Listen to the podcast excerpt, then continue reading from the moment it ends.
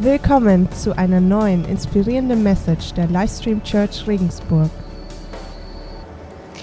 Ähm, ich weiß nicht, ob du dieses Gefühl kennst, dass du aufwachst und die Augen noch so halb geschlossen hast und dich fragst, wo bin ich eigentlich? Also ich habe hab jetzt Cora gestern gefragt, ob sie das Gefühl kennt. Sie kennt das Gefühl. Und äh, mir geht das immer wieder mal so, wenn ich jetzt auswärts bin, irgendwo in fremden Betten schlafe, also in aller Regel am Notarzt-Standort Parsberg oder Regenstauf, und morgens aufwache, dass ich mich frage, wo bin ich? Und dann kommt das. Das geht dann relativ schnell. Und Bettina hat es gerade schon gesagt, vielleicht stellst du dir die Frage, Mensch, wo sind wir eigentlich? Wir sind gerade in einer Serie ähm, und der Titel dieser Serie ist Überrascht von Furcht. Das ist ein Buch, das war äh, durchgehen, das insgesamt fünf Abschnitte, fünf Teile hat. Überrascht von Furcht. Ungewöhnlicher Titel, etwas schräg aufgedruckt.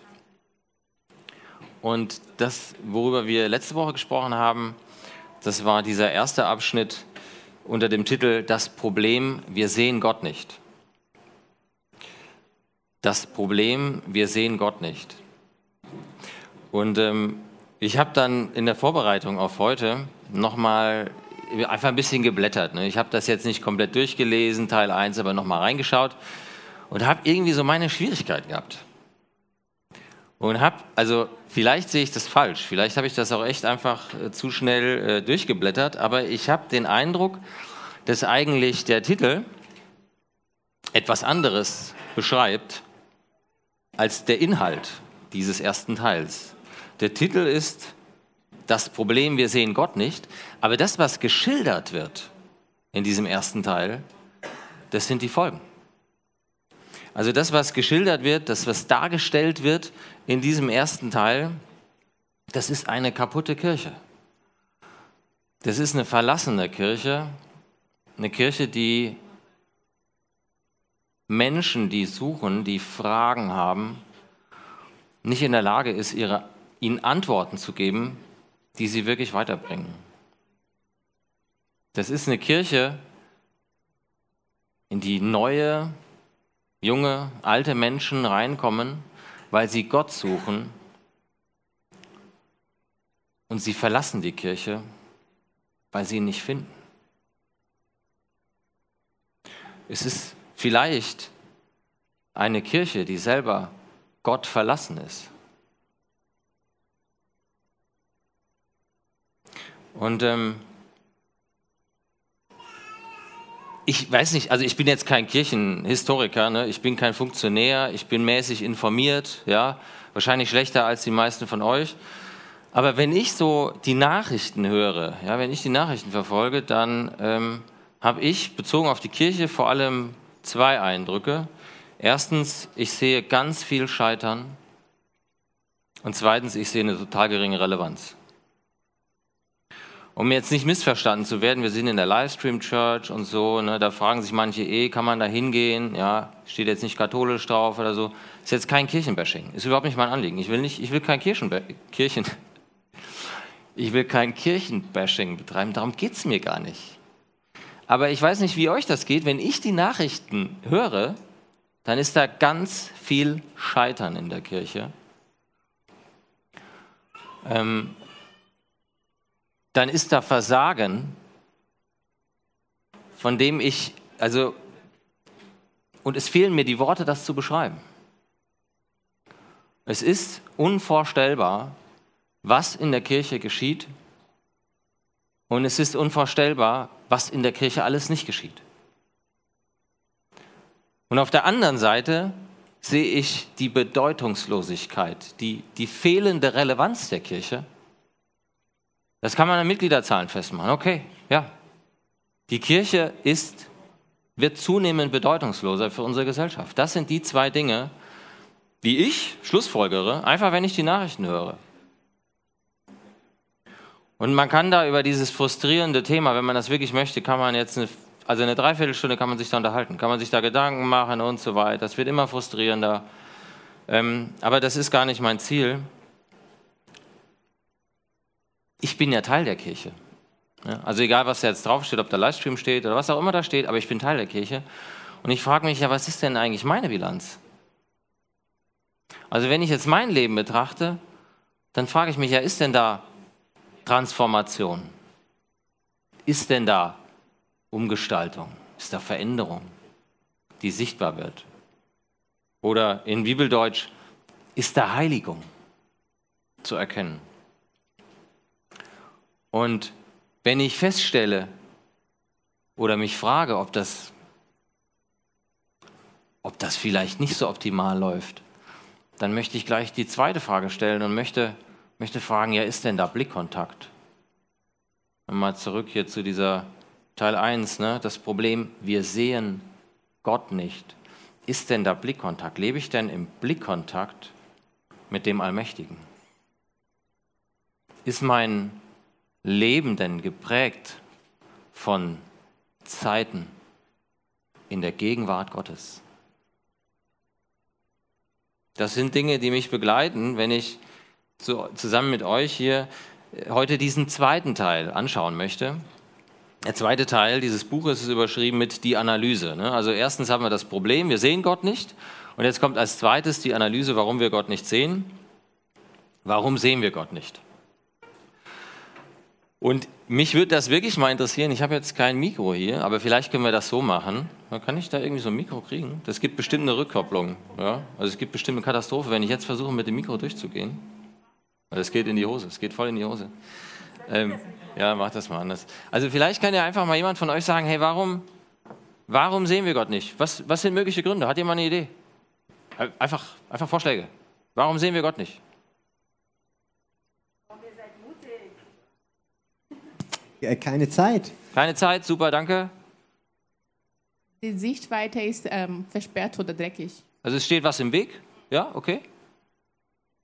Der Wohlstand hat uns blind gemacht. Ja, der Wohlstand, ne? also ein Hindernis, das uns genau blind macht. Nochmal, ich habe es nicht verstanden. Wir sind in Gottes Haus, okay? Okay.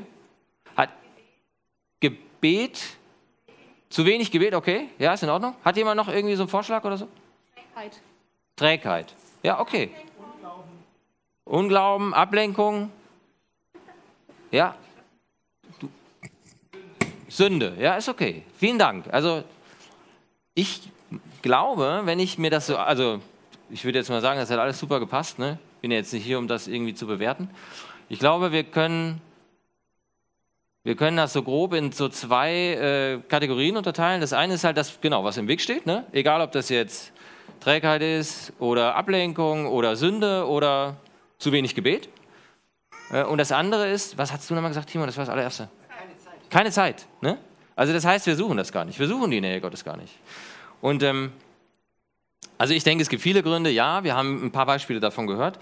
Aber ich glaube, die Frage, warum sehen wir Gott nicht, die kann man eigentlich vor allem mit einer Antwort beantworten, nämlich damit, ja, wir suchen ihn nicht. Ja? Warum sehen wir Gott nicht? Weil wir ihn nicht suchen. Also es geht ja im Prinzip um zwei Leute. Ne? Es geht um Gott und um mich. Ja? Und ich meine, ich weiß jetzt nicht, wie informiert ihr seid, ist ja auch wurscht. Aber Gott macht ziemlich klar an mehr als einer Stelle, ähm, dass er zur Verfügung steht. Ne? Also Gott sagt, wenn du mich von ganzem Herzen suchst, hey, ich lasse mich von dir finden. Das Angebot steht. Das heißt, wenn also Gottes Angebot, ihn zu sehen, ja, ihm zu begegnen, wenn das steht und wir zwei kommen trotzdem nicht zusammen, dann kann das eigentlich nur an mir liegen. Ja, weil ich Gott nicht suche. Ja, und vielleicht, weil ich Gott nicht suche, weil da irgendwas dazwischen steht. Okay, ist in Ordnung. Ne? Aber weil ich Gott nicht suche. Und jetzt möchte ich dich mal so ein bisschen anpöbeln. Ja, das ist ja, ich möchte einfach mal mich so ein bisschen in deine Komfortzone reinschieben. Jetzt sagst du, oh Manuel, ich bin so beschäftigt. Ich bin so beschäftigt. Das ist jetzt überhaupt nicht auf dich bezogen, Timo, wirklich gar nicht. Um das gleich klarzustellen. Jetzt sagst du, ich bin so beschäftigt, Manuel, du mit deinem Halbtagsjob, du kannst ja, du hast ja leicht reden, ne? du hast ja sogar noch Zeit, so eine Predigt zu schreiben, ne? wenn du wüsstest, was bei mir abgeht. Ich habe keine Zeit. Es tut mir leid, ich kriege das nicht unter. Ich kann dir meinen Kalender zeigen, Manuel, ich habe da keine Zeit. Ja? Ja, du, vielleicht bist du so wichtig, dass du keine Zeit hast, Gott zu begegnen. Kann sein. Ja? Ist möglich. Ja, dass du sagst, wenn ich aufs Klo gehe, also ich, hab, ich kenne so Leute, ja, die mir sagen, ich bin so wichtig, wenn ich fehle, wenn ich nicht im Betrieb bin, dann steht Deutschlands Automobilindustrie still. Das sind so Momente, wo ich dann immer denke, Wahnsinn. Wahnsinn. Also ich bin so austauschbar. Ja. Wahnsinn. Ja. Und vielleicht bist du jemand, wenn du aufs Klo gehst, dann steht die Welt still. Ganz sicher. Also ich kenne jemanden, wenn der sich mal kurz ausklinken würde, dann würde die Welt stillstehen. Ja, fällt mir jemand ein. Aber ich glaube, du bist es nicht. Ja. Und ähm, ich will, ich glaube ganz ehrlich, es geht, ist ja überall gleich. In der Medizin, egal im ganzen Leben, es geht um Prioritäten, es geht ums Priorisieren, ganz einfach. Ne? Also was kommt an erster Stelle, was kommt danach? Und ich möchte dich fragen, ob vielleicht, egal wie wichtig du bist, egal wie eingespannt du bist, also die wenigsten hier haben wenig Programm. Ja, wir, wir, wir haben alle Programm. Ne?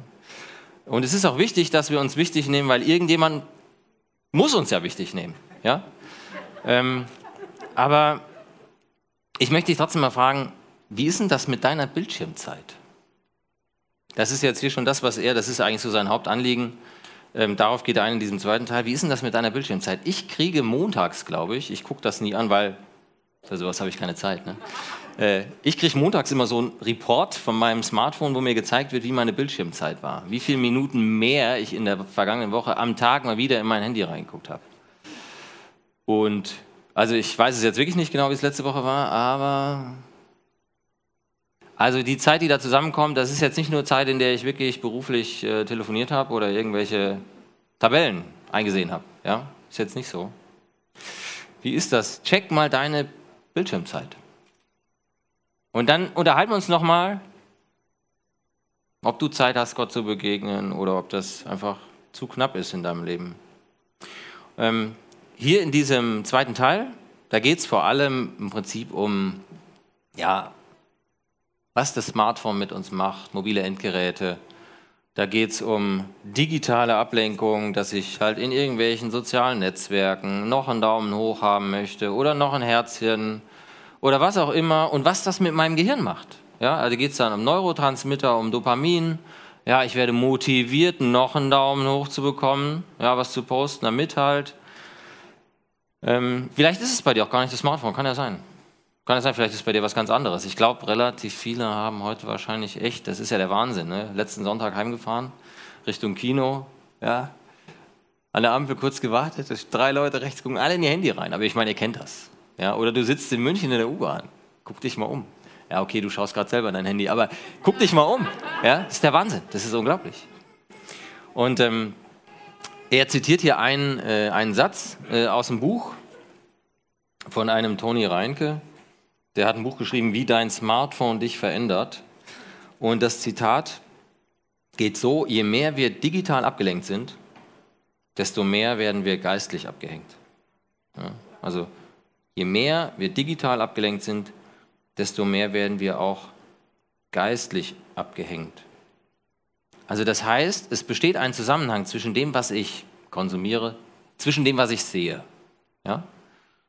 Ähm, besteht ein Zusammenhang zwischen dem, was ich sehe und dem, was das mit meinem Leben macht. Also wie mein Leben ausschaut. Ja, wer ich bin. Und ich habe einen Vers, der da direkt aufgepoppt ist bei mir, als, ich, als, als mir das bewusst wurde, als ich das gelesen habe. Und den möchte ich mit euch teilen. Das ist aus meiner Sicht ein total bedeutsamer Vers, wirklich ein Schlüsselvers. Und ich dachte, Mensch, das würde ja mega was hermachen, wenn ich den jetzt auswendig lernen würde für heute. Ne? Das macht echt immer was her. Also du stehst hier Sonntagmorgens und du hast jetzt nicht nur gut überlegt, sondern du kannst sogar noch die Bibel auswendig. Das macht Eindruck, also zumindest bei Christen. Ne? Aber das Problem ist,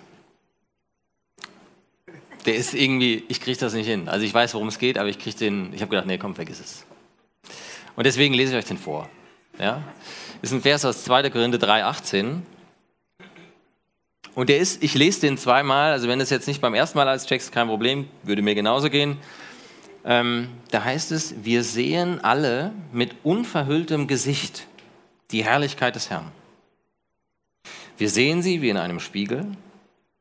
Und indem wir das Ebenbild des Herrn anschauen, wird unser ganzes Wesen so umgestaltet, dass wir ihm immer ähnlicher werden und immer mehr Anteil an seiner Herrlichkeit bekommen. Diese Umgestaltung ist das Werk des Herrn, sie ist das Werk seines Geistes. Also wenn du jetzt wirklich noch dran bist, dann wahrscheinlich, weil du den Vers vorher schon kanntest. Ich lese nochmal einen Teil davon. Wir alle sehen mit unverhülltem Gesicht die Herrlichkeit des Herrn und indem wir das Ebenbild des Herrn anschauen, wird unser ganzes Wesen umgestaltet. So umgestaltet, dass wir ihm immer ähnlicher werden. Also das heißt, ich begegne Gott. Ich sehe Gott. Ich, ich bin in der Gegenwart Gottes und es macht etwas mit mir. Ich betrachte Gott nicht nur, sondern Gott verwandelt mich. Gott transformiert mich. Gott heiligt mich, wie auch immer. Ich sehe ihn und es geschieht etwas mit mir. Und jetzt nochmal zurück zu deinem Leben oder zur Kirche. Das ist nicht ganz so unangenehm. Das ist nicht ganz so persönlich. Wenn, wenn ein so deutlicher, wenn ein so klarer Zusammenhang besteht zwischen dem, was ich sehe und dem, was in meinem Leben geschieht, wie Gott mein Leben verändert, und ich betrachte die Kirche. Oder ich betrachte mein Leben. Und ich stelle fest, was da kaputt ist, was da schlecht läuft und wo in den vergangenen Jahren wirklich überhaupt gar nichts passiert ist. Könnte das daran liegen, dass ich Gott einfach nicht begegne? Könnte das daran liegen, dass mir dieser Blickkontakt mit dem Allmächtigen fehlt? Möchte mal ein bisschen flexen, ja? Also muss man mal vorsichtig sein. Und äh, klar, muss auch immer mit Leuten aus meinem eigenen Umfeld ein bisschen vorsichtig sein, ja? Aber mein Sohn, mein Ältester, ne, der Elijah, ist ein ziemlich cooler Typ. Er ist wirklich ein saucooler Typ. Und ich muss sagen, ich habe mich jetzt noch am Freitag mit einem Freund unterhalten und habe gesagt, hey, weißt du was? Das ist jemand, mit dem hänge ich total gerne ab. Ne, also ich meine, der hat andere Jungs, mit denen er abhängt, klar. Aber mit dem bin ich gerne zusammen. Ich meine, das ist ja der Knaller, wenn du von deinem Sohn, von deiner Tochter sagen kannst, mit dem, mit der bin ich total gerne zusammen. Und ähm, der Leiter ist Fußballer, also der hat ein recht intensives Trainingsprogramm. Und es ist für mich total cool, zusammen mit ihm unterwegs zu sein, mich mit ihm auszutauschen und von ihm zu lernen. Also das geht mir immer wieder so, dass ich da was lerne, wenn ich mit ihm zusammen bin. Und eine Sache, die mir jetzt total deutlich geworden ist, keine Raketenwissenschaft, aber die, die mir wirklich deutlich geworden ist, die ich vor Augen hatte, ist, wie eng dieser Zusammenhang ist zwischen Training und dem, was das mit mir macht. Ne? Also Elijah hat mir irgendwie, das ist ein paar Wochen her, hat er mir erzählt, äh, ich habe jetzt mal eine Woche mehr trainiert. Also ich hatte irgendwie, ich habe ein Training mehr gemacht und ich habe gemerkt, das macht was mit meiner Ballsicherheit. Der Ball klebt irgendwie besser am Fuß, er hat es ein bisschen anders formuliert. Ähm, aber also ich, ich habe ein Training mehr in der Woche und ich bin sicherer im Spiel. Das merke ich. Das merkt mein Gegenspieler. Krass, oder? Also ich finde das krass. Ne? Ich meine, der trainiert dreimal die Woche, macht er seinen Fußball Einmal die Woche geht er laufen, einmal die Woche macht er Stabilisationstraining, der hat ein recht intensives Programm. Am, am Samstag kommt dann in aller Regel noch ein Spiel. Aber ein Training mehr und der merkt den Unterschied. Und äh, es, es besteht ein Zusammenhang zwischen dem Training, das ich habe, und der Kraft, mit der ich ins Spiel gehe. Der Kondition, aus der ich schöpfe. in 90 Minuten. Es besteht ein Zusammenhang zwischen dem Training, das ich habe, und der Ballsicherheit, ob mir der Ball verspringt, ob ich den sauber gestoppt bekomme oder nicht. Und auch meinem Verletzungsrisiko. Und ähm, jetzt, wenn ihr das hört, ja, und jetzt einfach mal glaubt, ne, vielleicht habt ihr Kontakt zu Leuten, seid selber Leistungssportler oder Leistungssportler gewesen, vielleicht habt, wenn ihr das jetzt einfach mal glaubt und hört, okay, ein Training mehr in der Woche macht so einen Unterschied, jetzt stellen wir uns einfach mal vor, der spielt zwei Wochen lang kein Fußball. Und überlegen uns mal, was das macht, wenn der ein Training mehr in der Woche spürt. Was passiert mit dem, wenn der zwei Wochen, was passiert mit der Muskulatur ab Tag 1? Wenn der zwei Wochen lang nicht trainiert? Oder wenn er sagt, oh, mit dem Training, gerade im Winter, ne, ist so kalt da draußen. Ich ähm, trainiere jetzt einfach zweimal die Woche weniger, aber dafür schaue ich regelmäßig Sportschau. Ja. Oder ich bilde mich an der Playstation fort und äh, schaue einfach, dass ich wirklich zweimal die Woche zwei, drei Stunden FIFA zocke, ja, um drin zu bleiben. Was denkt ihr, was macht das mit dem? Ja. Hält er sein Niveau? Hat er weiterhin seinen, seinen sportlichen Erfolg? Was glaubst du, also wenn, wenn da so ein klarer Zusammenhang besteht zwischen Training und sportlichem Erfolg, was glaubst du, macht das mit deinem Leben, wenn du Gott nicht begegnest? Wenn du oh, heute Morgen von mir angesprochen wirst und feststellst, boah, die letzten zwei Wochen ist richtig schlecht gelaufen. Die letzten zwei Wochen ist richtig schlecht gelaufen. Oder wenn ich dich frage und du überlegen musst, boah, wann ich Gott das letzte Mal echt so richtig persönlich begegnet bin. Was glaubst du, macht das mit deinem Leben? ist es möglich, dass du christlich bist und doch gottlos, also irgendwie losgelöst von Gott lebst? Kann das sein? Dass da irgendwie christlich draufsteht, klar. Ich meine, ich habe auch Leute, die kommen zu mir und sagen, ey, ich habe immer Leistungssport gemacht und bin immer Sportler gewesen. Ja, okay. Aber wie man sieht, ist das schon ein paar Jahre her. Ja. Also das, ich meine, es ist super, wenn du sagst, ich bin Leistungssportler. Echt, das ist stark, ja, aber das setzt voraus, dass du fünfmal die Woche trainierst. Und ähm, wenn du das nicht machst, ja, dann ist das ruckzuck vorbei mit deinem Dasein als Leistungssportler. Das ist die Realität. Und äh, deswegen kann es sein, dass du Christ bist und doch losgelöst von Gott? Kann es sein, dass du dich ablenken lässt, dass du abgelenkt bist und dadurch abgehängt? Wie ist das, wenn du jetzt einfach mal überlegst, jetzt wird es so richtig hart, ne? Jetzt, also die Profis unter euch, die schon christlich sozialisiert wurden, ne? jetzt geht es schon Richtung Sonntagsschule. Wie ist das mit deiner stillen Zeit und deiner Bildschirmzeit? Wenn du jetzt einfach mal überlegst, stille Zeit letzte Woche, Bildschirmzeit letzte Woche, ist das ungefähr also, hast du Gott gesehen? Hast du Gott die Gelegenheit gegeben, dich in eine Begegnung mit ihm zu verwandeln, zu transformieren, dich zu heiligen? Und jetzt kannst du sagen, boah, ey, hier mit meiner Komfortzone, jetzt reicht es aber wirklich mal. Das ist alles viel zu einfach. Du machst das viel zu einfach. Es geht doch nicht um Zeit. Ne? Das kennen wir schon seit ein paar Jahren aus dem anderen Bereich, Quality Time.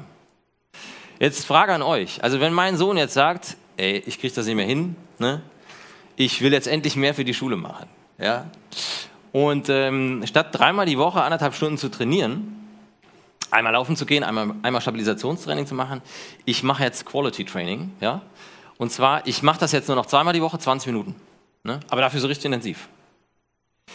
Glaubt ihr, dass der das Niveau, auf dem er unterwegs ist, was seine Kraft angeht, seine Kondition, seine Koordination und den ganzen Kram. Glaubt ihr, dass er das halten kann? Also ich glaube es jetzt eher nicht. Ja, ich bin kein Profi. Ich kenne mich gar nicht aus. Ja? Aber ich, ich habe da so meine Zweifel. Und deswegen, wenn du sagst, ich habe aber meine Quality Time und Manuel, boah, mit der Zeit, das ist doch alles viel. Also das fangen wir doch jetzt nicht mehr an. Das, das haben wir doch längst hinter uns gelassen. Will ich dich trotzdem fragen, glaubst du, also du siehst da keinen Zusammenhang zwischen der Zeit, die du mit Gott verbringst, in der du Gott siehst, und dem, was das mit deinem Leben macht oder nicht macht. Also ich glaube, dass das bei mir schon, dass da ein Zusammenhang besteht. Und ich könnte mir vorstellen, dass das auch in der Kirche so ist. Dass da ein gewisser Zusammenhang besteht zwischen einer Kirche, die nicht verändert ist, die sich nicht transformieren lässt und einem, einer mangelnden Gegenwart Gottes. Und von daher, wenn das in meinem Leben so ist und wenn das in der Kirche so ist, dann könnte ich mir vorstellen, dass das in deinem Leben vielleicht auch so ist. Jetzt haben wir hier so ein bisschen, ne, also warum sehen wir Gott nicht? Das ging relativ schnell, weil wir keine Zeit, weil wir nicht suchen. Ja? Und ähm, dieser Zusammenhang, was, was passiert, wenn ich Gott begegne, und ich möchte euch jetzt gegen Ende noch so ein bisschen inspirieren. Ja? Also macht euch locker, entspannt euch, ich mache einen Schritt raus aus eurer Komfortzone und ähm, ich würde gerne mit euch eine Passage lesen aus dem Alten Testament, die mich inspiriert. Ja? Ähm, wir befinden uns in der Wüste, ja? wir befinden uns am Fuße eines Berges des Sinai und da kommt jemand runter. Ja? Der heißt Mose, der war schon mal da oben, ja? der hatte so zwei Tafeln unterm Arm, bisschen schwerer als das, was ich heute unterm Arm hatte. Und der hat die schon mal kaputt gemacht. Jetzt kommt er wieder runter, hat wieder solche zwei Tafeln dabei und nähert sich ja, dieser Menschenmenge, nähert sich dem Volk, nähert sich Israel. Und das, was jetzt passiert, das möchte ich mit euch teilen, das möchte ich euch gerne vorlesen. Als Mose vom Berg Sinai herabstieg, hatte er die zwei Tafeln des Gesetzes in seiner Hand. Und er wusste nicht, dass die Haut seines Angesichts glänzte, weil er mit Gott geredet hatte. Als aber Aaron, sein Bruder, und ganz Israel sahen, dass die Haut seines Angesichts glänzte, fürchteten sie sich, ihm zu nahen. Da rief sie Mose, und sie wandten sich wieder zu ihm, Aaron und alle Obersten der Gemeinde, und er redete mit ihnen. Danach nahten sich ihm auch alle Israeliten, und er gebot ihnen alles, was der Herr mit ihm geredet hatte auf dem Berg Sinai. Und als er dies alles mit ihnen geredet hatte, legte er eine Decke auf sein Angesicht. 2. Korinther 3,18. Er verhüllte sein Angesicht. Und wenn er hineinging vor den Herrn, mit ihm zu reden, dann tat er die Decke ab, bis er wieder herausging. Und wenn er herauskam und zu den Israeliten redete, was ihm geboten war, dann sahen die Israeliten, wie die Haut seines Angesichts glänzte. Dann tat er die Decke auf sein Angesicht, bis er wieder hineinging, mit ihm zu reden. Ich finde das Wahnsinn, muss ich echt sagen. Das ist wirklich eine, eine Wahnsinnspassage. Mose habe ich über viele Jahre total unterschätzt, muss ich sagen. Ich meine, wie kann man Mose unterschätzen, Leute? Ja? Wie kann man Mose unterschätzen? Mose habe ich über viele Jahre total unterschätzt. Mose ist wirklich, also krass. Ja? Also du kannst im Alten Testament vor Jesus ne, kaum näher dran sein an dem Allmächtigen als Mose. Wahnsinn. Ja? Und dann noch, könnte man jetzt länger drüber sprechen, ein bescheidener Typ, der nicht mal selber checkt, was da passiert. Ne? Also die haben das alle mitbekommen, was da passiert mit seinem Gesicht. Die sind weggelaufen, die haben sich gefürchtet. Interessant, ne? Überrascht von Furcht. Komisch, ne? Die haben sich gefürchtet, als die den gesehen haben. Er selber hat das nicht mal gecheckt. Aber was da passiert ist, er kam aus der Gegenwart des Allmächtigen. Und es war eine sichtbare Veränderung geschehen. Ja, also wirklich sichtbar. Ne? Im Dunkeln hätte der wahrscheinlich geleuchtet. Die haben das gesehen. Ja? Und ähm, Jesus ist jemand, der, der, durch den wir Gott begegnen können. Der Heilige Geist ja, leitet uns in die Gegenwart Gottes und ermöglicht es uns, vor das Angesicht Gottes zu kommen. Gott mit Gott Blickkontakt zu haben, mit ihm Gemeinschaft zu haben, in einer Weise, wie das den Menschen damals eigentlich gar nicht möglich war. Wenn wir Gott begegnen, wenn du diese Gegenwart Gottes in deinem Leben täglich suchst, dann bleibt das nicht ohne Folgen. Ja.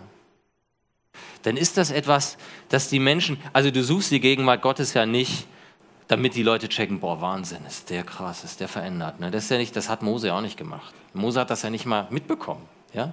Aber wenn du jemand bist, der in der Gegenwart Gottes lebt, der Gott vor Augen hat, dann geschieht Veränderung in deinem Leben, ob du das merkst oder nicht. Die anderen merken das. Die anderen bekommen das mit.